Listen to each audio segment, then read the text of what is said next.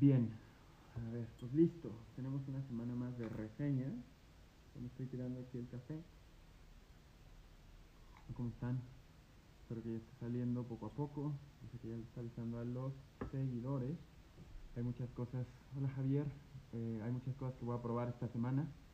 Eh, en formato, en la infraestructura, lo estoy grabando también en audio para tener un audio un poco más claro por si alguien después se lo quiere echar. Hola Fer, madre, Henry, ¿cómo están? Eh, tengo ahí algunos aditamentos que creo que van a ayudar y aprendí en mi clase de los jueves de retórica con Henry, Adán y los demás profesores a hacer ejercicios para vocalizar un poco mejor. Entonces espero que sea en esta ocasión un poquito más clara la voz ya me dicen si se escucha bien, lo suficientemente. Hola, Emilio, ¿cómo estás? ¿De Argentina? Si se escucha un poquito mejor porque me habían hecho el comentario de que el audio estaba saliendo medio, medio espurio, medio chafa, ¿no?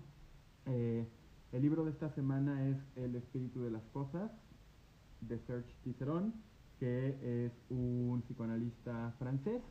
Eh, la verdad es que agradezco que en la votación haya quedado este libro, que era mi menos favorito y es un libro que tenía en la biblioteca eh, están taladrando domingo 8 de la noche nuestros vecinos, porque les parece muy prudente.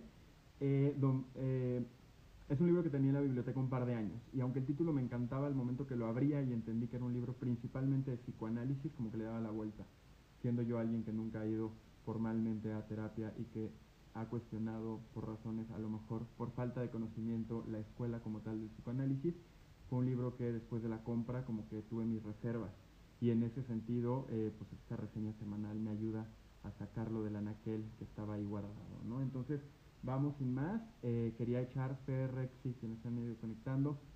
También platicarles un poco de por qué hago esto, me va a dar dos minutos, y por qué leo cosas que no tienen nada que ver entre sí y después las comparto con gente bonita como ustedes. Y tiene que ver con una idea que se llama los modelos mentales. Al final del día, ¿por qué me gusta compartir esto? Porque cada semana aprendo una nueva forma de ver el mundo. Héctor, ¿cómo estás? Una nueva forma de ver el mundo con los ojos, ahora es de un psicoanalista, pero en otras ocasiones será de un biólogo, a veces será de un físico o puede ser de un diseñador. Para mí el modelo de modelos mentales, es decir, formas, mapas de entender la realidad, querido Joloy, eh, es bien útil y en ese sentido también es que yo busco siempre tener distintas aproximaciones. Entonces hay momentos, hay retos profesionales o personales que si tú te pusieras tu cachucha de biólogo o de psicólogo o de físico, de ingeniero, etcétera, aunque no seas un especialista, probablemente encuentres nuevas formas o distintas formas de abordarlo y a lo mejor eso te va a dar la claridad para resolver, huerca querida, para resolver los problemas desde un ángulo que no es el natural derivado de tu experiencia de vida o desde un ángulo que no es el propio de tu, de tu carrera, ¿no? Entonces, por eso me gusta compartir con ustedes, Dani. Por eso me gusta compartir con ustedes distintos libros con distintos ángulos. Y bueno, este es el primero propiamente de un psicoanalista. Habíamos tenido uno de un psicólogo, creo, pero nunca de un psicoanalista. Entonces, eh, pues vámonos, vámonos a entender un poquito más a fondo nuestra relación con los objetos que nos rodean. El subtítulo del libro de Ticerón es Descubre el significado profundo de los objetos que te rodean, ¿no? Entonces, es un libro que está estructurado de una manera muy atractiva, eh, no es muy largo, es un libro corto, son 206 páginas de PAI2. Otra cosa que hace valioso el libro es que casi no se tradujo, es un libro que está escrito en francés y tenemos el privilegio de que PAI2 decidió traducirlo al español, pero no hay traducciones en inglés o en otros idiomas, lo cual habla de que es un conocimiento que está encapsulado entre quienes leen francés y español y eso está bastante padre, creo yo.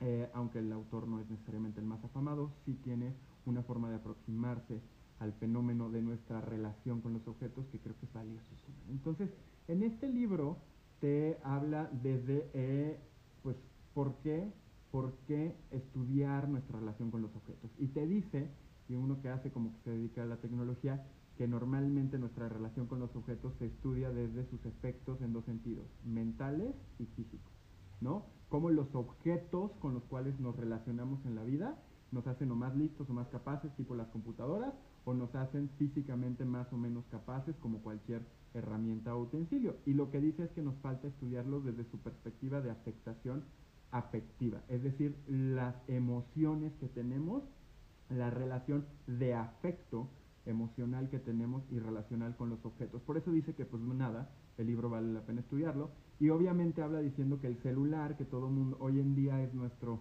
eh, ¿no? Nuestro, nuestro hombre de paja, al cual golpeamos y golpeamos y golpeamos como si fuera la única manera de reflejar nuestra relación tan compleja con los objetos, dice que el celular en realidad no cambió la manera como nos relacionamos con las cosas, solo la vuelve bastante más evidente, ¿no? A través de nuestras acciones, nuestras emociones y nuestros pensamientos. Y te dice que también tendríamos que ser muy cuidadosos, sobre todo quienes les gusta el psicoanálisis, porque él no se va a enfocar en el estudio de los objetos únicamente a través de la satisfacción narcisista o incluso sexual, que sería la tendencia de un psicoanalista, sino que quiere entenderlo como cualquier objeto, como la forma que tenemos de lograr dos cosas, acceder a nuestra a nuestra propia conformación de, una, eh, de un sentido de realidad y a través de nuestras relaciones sociales, cómo los objetos nos ayudan, más cerca, la querida, cómo los objetos nos ayudan a relacionarnos con otros y a relacionarnos con nosotros mismos, ¿no? Entonces, esa es la introducción, ese es lo que dice, bueno, vamos entrando por ahí, los efectos en términos de afectos, no solo físicos y mentales, y vamos viendo cómo son más que eh, instrumentos de satisfacción, sino eh, capacitadores de relacionamiento y de acceso a nuestra propia eh, psique, a nuestra propia racionalidad. Y empieza por el más común y más cercano, y eso es muy padre y es muy listo por parte de Ticerón, que es la ropa, ¿no? Entonces se dice, la ropa es un objeto que se pega a la piel, es el primer objeto, literal es el objeto, decimos, ah, ya nunca puedo dejar mi celular, en realidad lo que nunca dejas es la ropa, a menos que se haya puesto bien la noche, ¿no? Pero en términos generales, eh, la ropa te acompaña todo el tiempo y te habla de la necesidad, querido Rich, chacoteadora querida, que tenemos de rodearnos de envolturas significantes, cómo tenemos que irnos rodeando nosotros de significados. Yo, Marcelo, significo algo para alguien y en ese sentido la ropa no solamente cumple un fin utilitario, no solamente es eh, la que nos protege del frío, por ejemplo, sino que es formadora de identidad. Por eso es el primer objeto que en su estudio Ticerón decide analizar. La ropa es un objeto que pegamos a nuestra piel y nos acompaña a lo largo de nuestra vida. Y en ese sentido dice, pues la ropa es formadora de identidad, señala, un poco señala hacia nosotros mismos lo que yo soy, si yo hoy me visto de traje, yo soy un ejecutivo, y hacia los otros. Ok, es una persona ordenada, responsable, etc. ¿no? Y abre la puerta a un concepto bien lindo, que hasta ahorita sería el más valioso para los que se han conectado y los que se han mantenido, que es que habla que los objetos son espacios potenciales virtuales a través de los cuales podemos comprender nuestro propio funcionamiento. O sea, Marcelo, ¿qué mierda es eso? ¿Qué significa? Espacios potenciales es los objetos podemos decidir hacer de ellos el lugar, por eso habla de espacios, donde nos analizamos. ¿Ok? Muy padre el concepto. Yo en mis objetos me empiezo a entender. Es un espacio potencial para autoaprendizaje. ¿Ok? Entonces ya no es solo mi silla, pues me siento. No es por qué compré esa silla. ¿Qué dice esa silla de mí? ¿Cuál es mi relación con esa silla? ¿Por qué le pego cuando estoy molesto y no le pego a la mesa? Etcétera. Es una forma, la envergadura del tema da para mucho. En efecto, mi querido Emilio, eh, más adelante vamos a hablar de eso, de la envergadura del, del tema porque no lo habla en los términos eh, lacanianos que tú traes a la mesa, pero sí te habla de espacialidad y temporalidad de los objetos. I love you. Entonces, la ropa en ese sentido, pues ya, ya lo vimos, es un espacio potencial de significado. Y después habla del monumento. Y ahí es un quiebre raro en el libro, porque el objeto como monumento, pues no es a lo mejor el más cotidiano, pero hace bien en hacer este quiebre. ¿Por qué? Porque te dice que los monumentos tienen tres maneras justo de eh, ayudarnos a entendernos. Un monumento tiene la experiencia individual cuando yo tengo un cuento, una historia con ese monumento. Aquella vez que fui a correr y en la estela de luz vi a esta persona que me cae perfecto. Es individual. Es familiar. Cuando todos los sobrinos vinieron y fuimos juntos al Centro de Cultura Digital abajo de la estela de luz. Es una memoria familiar, que es la parte intermedia entre la sociedad y el individuo. Y el hecho colectivo la estela de luz que puede reflejar para algunos el bicentenario y para otros un testigo de la corrupción de los gobiernos de México. ¿no? Los objetos monumentales son en ese sentido los que más fácilmente nos permiten entender que todos los objetos tienen tres niveles. ¿Ok? Todos los objetos tienen el nivel individual. Yo esta silla para mí me recuerda cuando la compré con Irán. Tienen el hecho familiar. En esta casa creemos que las sillas tienen que ser cómodas porque nos gusta invitar gente. O el hecho colectivo. Las sillas son un lugar donde te sientas y no trabajas porque tú trabajas a lo mejor en un escritorio o trabajas en un banco, estoy hablando de una sociedad que no usa las sillas para los mismos fines, ¿no? Entonces por eso hace el quiebre de la ropa a los monumentos, te dice, La ropa te ayuda a entender que los objetos son espacios potenciales que generan identidad. Los monumentos te ayudan a entender mi vecino y sus taladros a las 8 de la noche me están matando un poco porque aparte le ha ido subiendo la intensidad. No sé cuál es su lógica, pero bueno, su relación con su taladro será muy suya. el monumento, entonces tienes tus tres niveles, individual, familiar o colectivo, y te dice algo bien interesante, que los monumentos son también a su vez, Clau, hola, ¿vale? son mecanismos que permiten recordar y olvidar. Por definición, cuando tú construyes un monumento, parte de lo que estás haciendo es dejar fuera parte de la historia.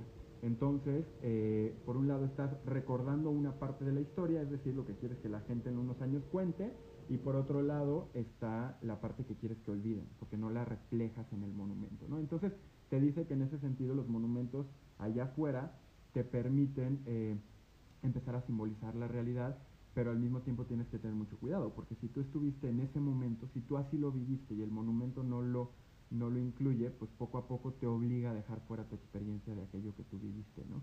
Y en México no somos muy de monumentos, a lo mejor los gringos tú vas pasando y por todos lados hay monumentos, para arriba, para abajo, en México no somos tanto, hay otros mecanismos de simbolización, pero es interesante entenderlo así porque te dice también que en tanto son mecanismos de soporte y de olvido, pues muchos objetos en nuestra casa también lo son. Es decir, por ejemplo, les pongo el ejemplo que sea, un libro.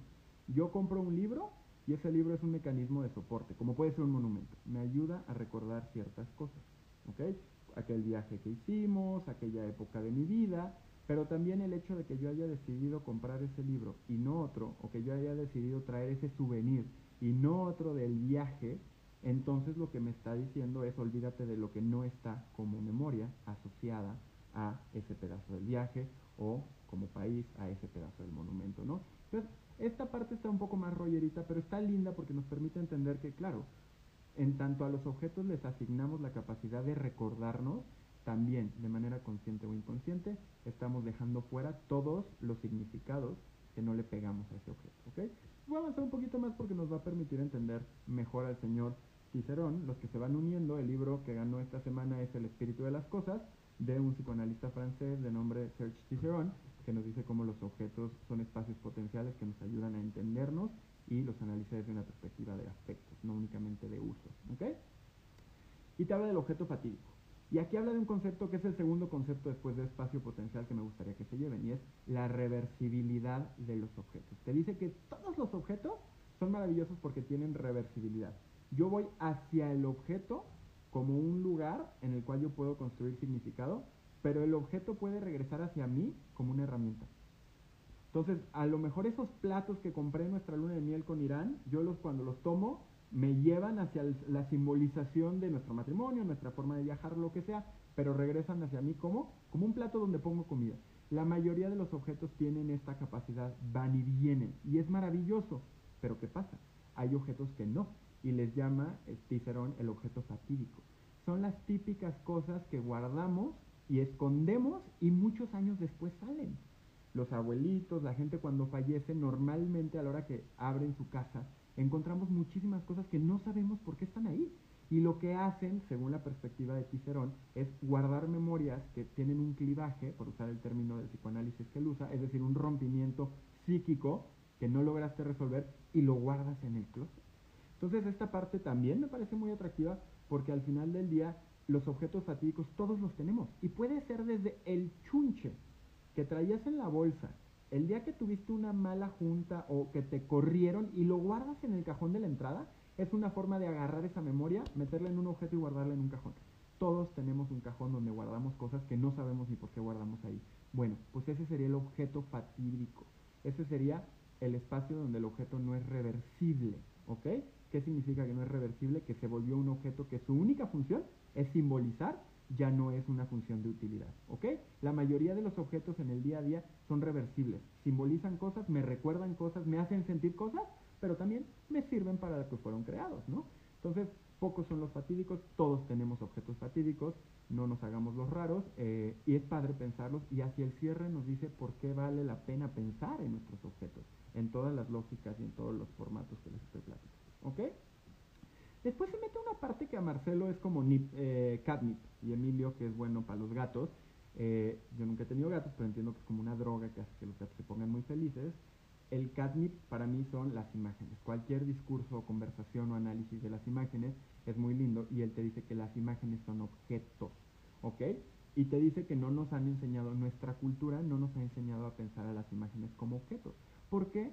Porque son triviales, son una commodity, están alrededor de nosotros de una manera muy simple. Antes no, cuando las imágenes eran pinturas de gran calado que tenías que comisionar y costaban una lana, las imágenes también te importaba el formato, te importaba que duraran, que la pintura fuera la correcta, pero hoy en día no hemos entendido a las imágenes como objetos, ¿por qué? Porque desaparecen.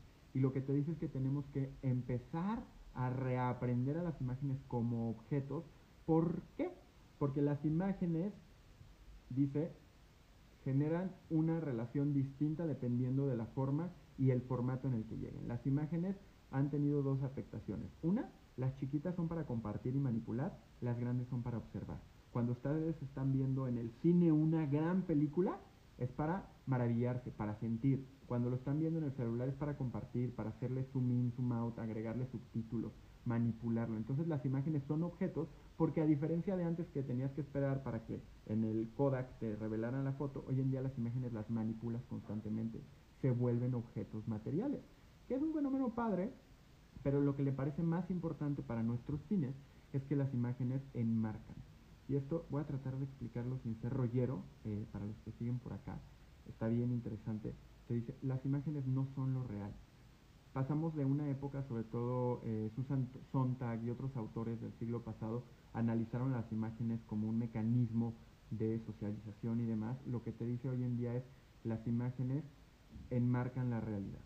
Tú agarras una imagen en Instagram, le pones encima un título, le pones abajo un GIF y esa imagen ya no es lo real. Lo real es parte de la imagen, pero en realidad se vuelve un objeto que se construye con una intención. Antes la intención de la imagen era únicamente qué es lo que quiere el fotógrafo transmitir. Hoy en día no es solo la intención en términos de lo que quiere transmitir, sino qué es lo que quiere construir. Porque tú, yo, Emilio, Celia, todos los que se han conectado hasta ahora, eh, lo que hacemos es construir pedazos de objetos llamados Insta Stories o llamados Reels, ahora que van a sacar a TikTok, o llamados TikToks para los más chavos, ¿no? Esos no son imágenes, en el sentido que antes las entendíamos, que eran pedacitos de la realidad extrapolados. Entonces, te dice, tratamos de, o debemos de tratar de entender las imágenes como objetos, porque como la ropa y los monumentos, las imágenes enmarcan la realidad, nos permiten construir sistemas de ordenamiento psíquico dependiendo de las imágenes que yo veo, la manera de llegar a mi propia psique, a mi propia cabeza y la manera de relacionarme con otros se transforma. Entonces, ese es el capítulo que haría que alguien compre el libro. Si me preguntan a mí, es un capítulo muy rico. Eh, en mis resumen que van a ver en mi página, torrellamas.com, siempre lo subo. Eh, van a ver mucho más a fondo, no me quiero clavar porque algo les quiero dejar. Pero bueno, ya hablamos de las imágenes, los monumentos, la ropa y dice son los tres únicos ejemplos que yo tendría que darles para que, me para que junto conmigo entiendan que tienen que empezar a pensar en los objetos más allá de su fin práctico y los empiecen a ver a partir de las relaciones que los vinculan con Pero se va más a fondo porque psicoanalista y entonces te explica un poco desde la escuela de psicoanálisis nuestra relación. Entonces, esta es como la segunda parte. La primera era la ejemplificación de formatos de acceso eh, y esta es eh, el contraste o el, nutrir la teoría. Y te dice que los objetos empezamos con una cosa que se llama instinto de dominio. Freud y otros pensaban que todos los objetos eran únicamente herramientas para cumplir pulsiones anales, orales, de satisfacción de todo tipo, ¿no? Y lo que dicen Michael Something, no me acuerdo el nombre, y otros, eh, otros psicoanalistas es que no, hay una cosa que se llama instinto de dominio, que es que el ser humano cuando nace sabe que puede dominar la realidad y eso le da placer, pero no lo hace por el placer, sino por la capacidad de dominar la realidad. Y entonces te dice que muchas veces los objetos, imagínense, traten de ponerse su cachucha de tengo cinco años o cuatro años. Los objetos me acompañan, ¿ok? Los objetos en ese sentido son un estira y afloje. Si lo suelto, se cae. Si lo aviento, se rompe. ¿no? Empiezo a entender el mundo, a dominar el mundo a partir de mi relación con los objetos.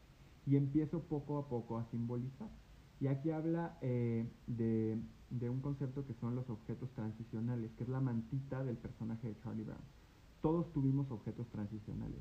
una mantita, un peluche, una almohada, son objetos que nos sirven para empezar a entender que el mundo nos es ajeno, pero que al mismo tiempo, mientras están esos objetos, estamos en el seno materno, ¿no? Entonces, se habla de esto ¿por qué?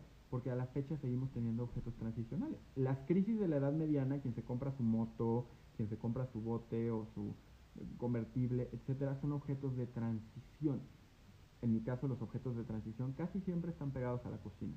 Cuando me compro un sartén distinto o una nueva herramienta de cocina es porque estoy en una etapa de evolución de mi relación con la realidad. Todos lo tenemos en distintos ámbitos y en ese sentido el psicoanálisis te habla de cómo el esquema que como niño utilizas, en donde los objetos te acompañan a ir descubriendo el mundo, no te deja a lo largo de tu vida. No compras cosas porque te gustan. En ocasiones te gustan y por eso las compras, pero en general son acompañantes que te permiten entender mejor y apropiarte un poco mejor de tu propia psique, es decir, entender mejor por qué piensas como piensas y de tu realidad entendida como tu relación con otros. ¿Ok? Entonces, ese es el capítulo del cuerpo, el inconsciente y los objetos. Y hacia el cierre, hace dos últimos análisis, me los voy a echar, que son las mediaciones de los objetos. Y aquí cita a Bruno Latour, este eh, politólogo también francés, que habla de los objetos híbridos aún no duermo con el Joel a mi tierna edad. Joel, supongo que es un peluchín. ¿Qué es Joel? Porque todos tenemos objetos transicionales, ¿eh? eh aunque no nos demos cuenta, no tienen que ser necesariamente peluchudos. Se habla de las mediaciones de los objetos y te dice que los objetos eh, tienen distintas formas de mediar nuestra relación con la realidad. Te habla de cómo, y hace un pequeño paréntesis, y te dice que en el momento, citando a Latour, en la modernidad, poco a poco empezamos a contrastar lo humano con lo artificial. Eso no antes, antes no era así, pero a partir de la modernidad, después de la revolución industrial, empezamos a decir, estas son características de lo humano y estas son características de lo no humano. Sin embargo, lo no humano para Bruno Latour y para Cicerón sigue siendo humano en tanto es un objeto. Le estoy hablando de evidentemente de una obra de transformación del ser humano, no de una piedra o de un pedazo de madera, sino de un objeto creado. Y lo que te dice es que tenemos que entender que los objetos median nuestra relación con la realidad. ¿Por Porque nunca son absolutamente ajenos. No existe un solo objeto. Objeto entendido como aquello que creó el ser humano, otra vez, no piedras, no pedazos de madera. No existe un objeto que no tenga una parte de humanidad. Porque más allá de un análisis desde la perspectiva del objeto, que va más allá del enfoque del libro de Cicerón, lo que te dice es falsamente obligamos a los objetos a ser inanimados, ajenos, extraños, para tratar de resguardar nuestra propia humanidad. Y te dice que eso no es correcto, ¿por qué? Porque los objetos cumplen una función de mediación con la realidad, que cuando te peleas con ellos y dices, allá tú la cosa chunche objeto, acá los humanos, no puedes permitirte abordar la realidad por medio de eso. ¿Y cuáles son las formas de mediar la realidad? Uno, la angustia de ser objeto. A nadie nos gusta sentir que nos tratan como cosas. Entonces, pero ¿qué pasa? Nosotros tratamos como cosas, por ejemplo, a los animales cuando nos los comemos. Entonces te habla de que todos tendríamos que entender una, tener una mejor relación con los objetos porque es la única manera de evitar sentirnos objetizados. Otro es cuando el objeto quisiéramos ser un objeto y te dice cómo de repente en la vida quisieras nada más ser como tu engrapadora y no tener responsabilidades y que aún así tengas un rol en tu trabajo, ¿no? O cuando exaltamos al objeto como un sujeto y esto tiene que ver con todo el tema de la tecnología y los robots. Te habla de cuando tratamos al objeto eh, como a sí mismo, ¿no? Y otra vez es cuando el objeto y yo somos parte de lo mismo, en el caso de Celia, Joel, ¿no? O te habla de cuando los objetos te hablan y en ese sentido lo quiero leer, dice los objetos que nos rodean aseguran la posibilidad de poner en marcha partes de la personalidad que hemos mantenido al margen. Te dice que un objeto te habla cuando de la nada el simple hecho de ver esa prenda, esa pluma, ese recuerdo, te detona una reflexión interior, te habla el objeto, de tal suerte que altera tu conducta, ¿no? Y a muchos nos pasa, a lo mejor en un momento de crisis donde la vida no es lo que esperábamos, yo por ejemplo tengo mi taza, yo tengo una taza que quienes han trabajado conmigo y algunos se han conectado y hemos trabajado juntos mucho tiempo, esa taza me ha acompañado por más de 10 años y esa taza me habla. Cuando me siento caído, me dice vas para adelante. Más allá de que en realidad la taza eso dice, a mí el hecho de que me haya acompañado durante este tiempo me detona una conversación conmigo mismo y con ella en el sentido de, ok, vamos hacia adelante, ¿no? Y ya hacia el final te dice que también los objetos nos ayudan a lograr dos cosas, definir tiempo y espacio. Sin los objetos, el tiempo es muy difícil de medir. Más allá de los ciclos del sol, hay distintas formas de medir el tiempo. Y te dice, tú mides el tiempo entre cuando te pones pijama y no te pones pijama. Tú mides el tiempo entre cuando sale el vino y se guarda el vino y sale la corbata. Tú mides el tiempo a partir de los objetos eh, y por eso los objetos no solo son mediadores de la psique, sino también de la relación con el espacio y el tiempo. Y te dice que también son, eh, son vehículos de mediación con el espacio. Es decir, los objetos me permiten descubrir, convenir e inventar. ¿Qué significa esto? Yo a partir de los objetos descubro cosas tuyas, cosas mías, cosas de la realidad, convenir. Todos estamos de acuerdo en que la mesa es para comer. Empezamos a generar un diálogo a partir de los objetos. Sin objetos, ¿cómo nos podríamos poner de acuerdo? Sería muy difícil porque habría pocos sujetos sobre los cuales ponernos de acuerdo. Los objetos nos permiten tener diálogos que nos vuelven en ese sentido más humanos y nos permiten inventar.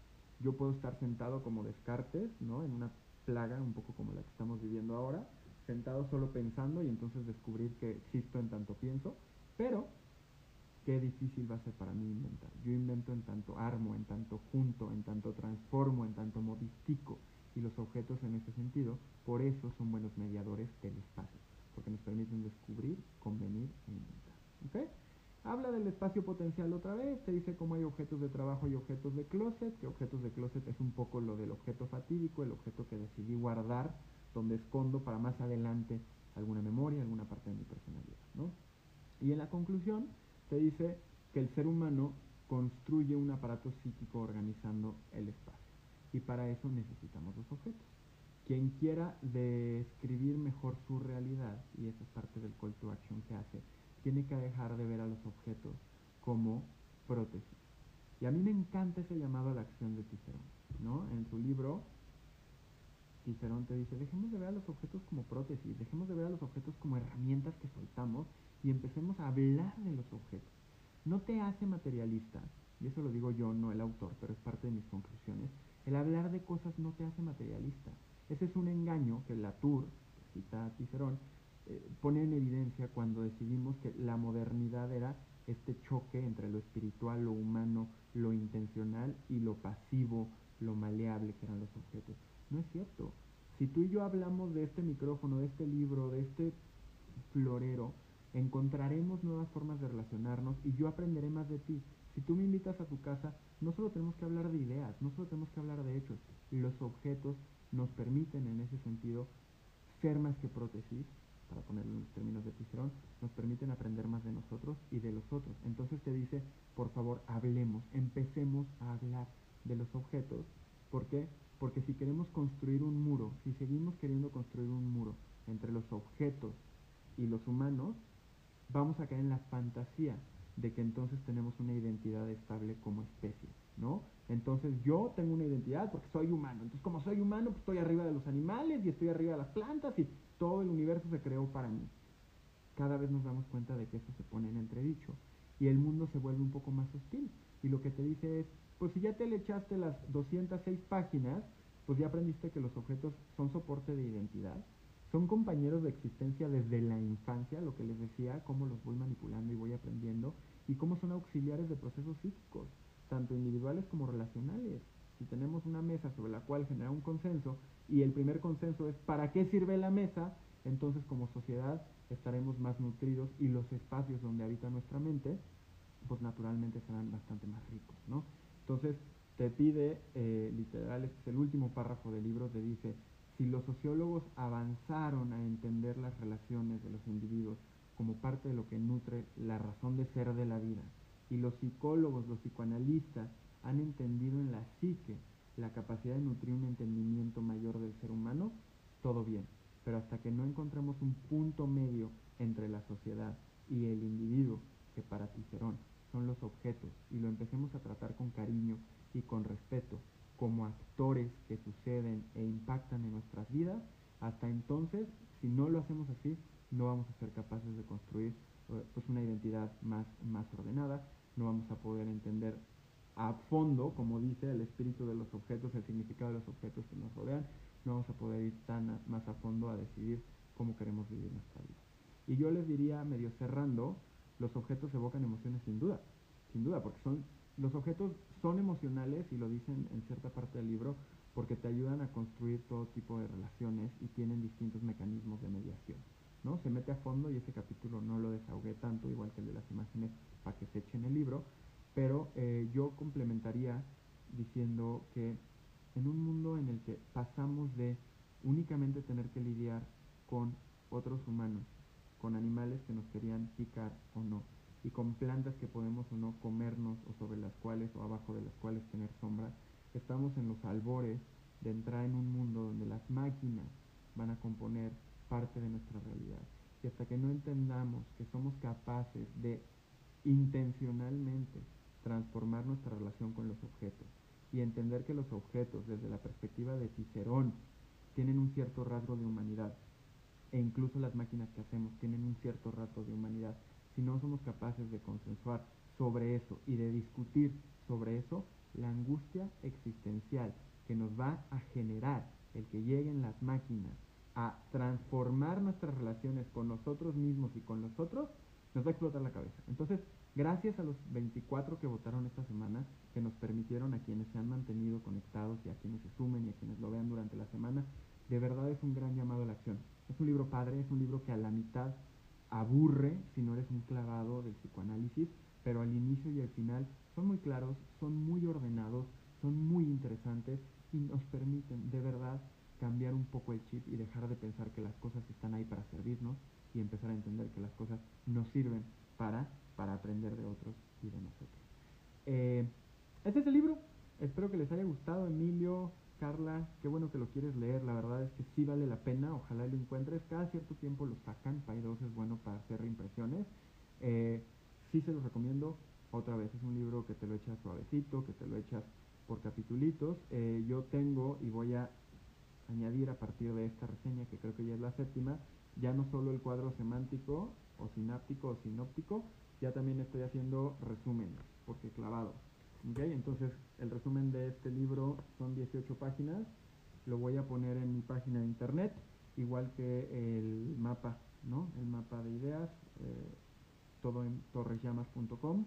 Gracias, madre. Qué bueno que te conectaste hasta el final, que te pareció interesante. Me encanta tenerlos por acá familia, amigos, de verdad me hace muy feliz poder compartir estas no boberas, estas marcos y modelos mentales.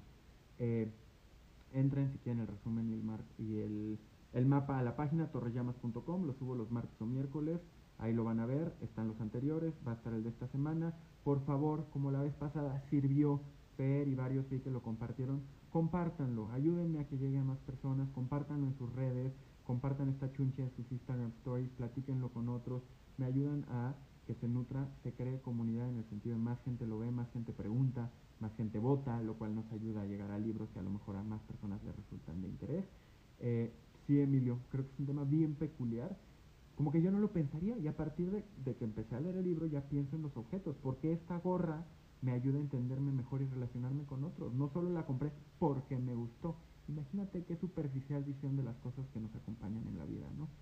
Maffer, tú como diseñadora industrial, seguramente este, este análisis te podrá ser eh, de interés. Lo voy a poner en el feed. Gracias, huerca querida. Compártanlo con la raza, ayúdenme votando cada martes, los miércoles se cierran las votaciones, recomiéndenme libros, van tres libros que han sido por recomendación, dos que han sido por recomendación, eh, pues mándenme sus, sus, libros, saben que eh, yo con mucho gusto trataré de aprender nuevas cosas para y con ustedes.